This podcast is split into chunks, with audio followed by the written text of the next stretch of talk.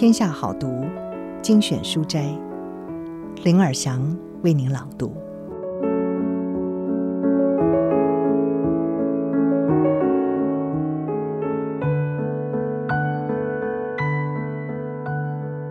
今天要为您朗读的是比尔盖茨唯一推荐的两次书：《大脑这样记忆》，什么都学得会。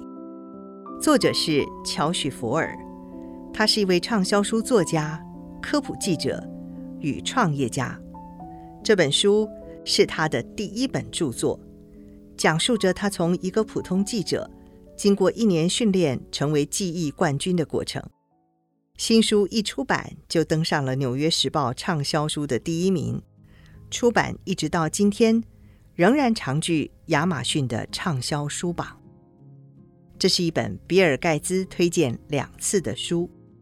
作者福尔呢，分享他只用一年的时间，就从记性普通的人成为记忆冠军的精彩故事。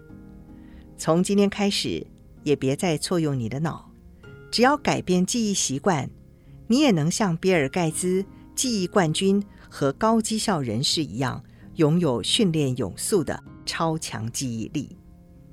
今天的书斋是用三个步骤变成记忆冠军。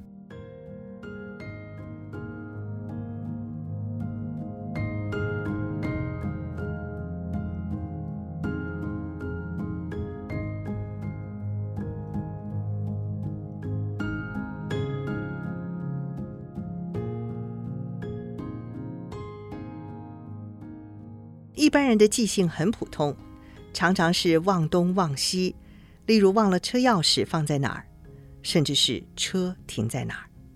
打开冰箱是为了什么？哎，忘了烤箱里还烤着东西。也常常忘了女朋友的生日、我们的纪念日和情人节，还有爸妈家地下室门口有道裂缝，因为一不小心一脚踩进去就只能喊疼了。有时候就连新同事的名字。朋友的手机号码，甚至办公室电话也背不起来，还有忘了把马桶座盖放回去。我们每天要记住的东西越来越多，更多的名字、密码、约会等等。如果我们也有世界记忆大赛冠军普利莫那样的超强记忆力，我们的生活应该会和现在有很大的不同，生活品质也会变得更好。这些都使我开始思考：如果我能善用这些记忆，我是否会过着不一样的人生？会动的画面比静止的图像更好记。所有记忆术都有个通用原理，那就是大脑对各种资讯的记忆程度并不相同。我们比较擅长记住视觉图像，却很难记住其他形式的资讯。比方一串单字或数字，因此，把大脑不擅长记住的资讯类型，像文字与数字，转化成大脑擅长记忆的资讯类型，像图像与空间。所以，唤醒惊人记忆力的第一步，就是图像加位置等于记忆宫殿。这个记忆法是西元前五世纪。由诗人西蒙尼德斯站在宏伟宴客厅倒塌之后的碎石堆中开创出来的，至少传说中是这样流传下来的。诗人紧闭着双眼，根据他的想象重建了这座坍塌的建筑物。他的记忆力超强，居然记得所有参加这场宴会的宴客所在位置。他透过简单的观察。就对这座建筑物的格局留下了深刻印象，并且发明了一种记忆方法，日后成为所有记忆术的基础。宫殿记忆法的三步骤。人类的空间学习能力是非常强大的，宫殿记忆法就是利用人类敏锐的空间记忆力来组织并储存那些比较没有次序又较不容易整理的资讯。首先，从熟悉环境营造记忆宫殿，像住家、街道，也可以是你的身体。接着，联想与转化，把不容易记住的讯息比如说一串数字、一张购物清单，或者是一份报告，转化成一系列吸引人的视觉图像，最后把这些图像逐一放在你的记忆宫殿里。唤醒惊人记忆力的第二步，就是心智图像思考，创造联觉线索的回响。大脑之所以特殊，不只是记忆而已，它还具有联觉的能力，也就是某一种感官刺激会自动引发另一种感官经验。联觉包含许多种类，对于有声音、色彩联觉能力的人，不论是音乐或日常生活中的各种声响，都会让他们看见特定的色彩。像是匈牙利音乐家李斯特。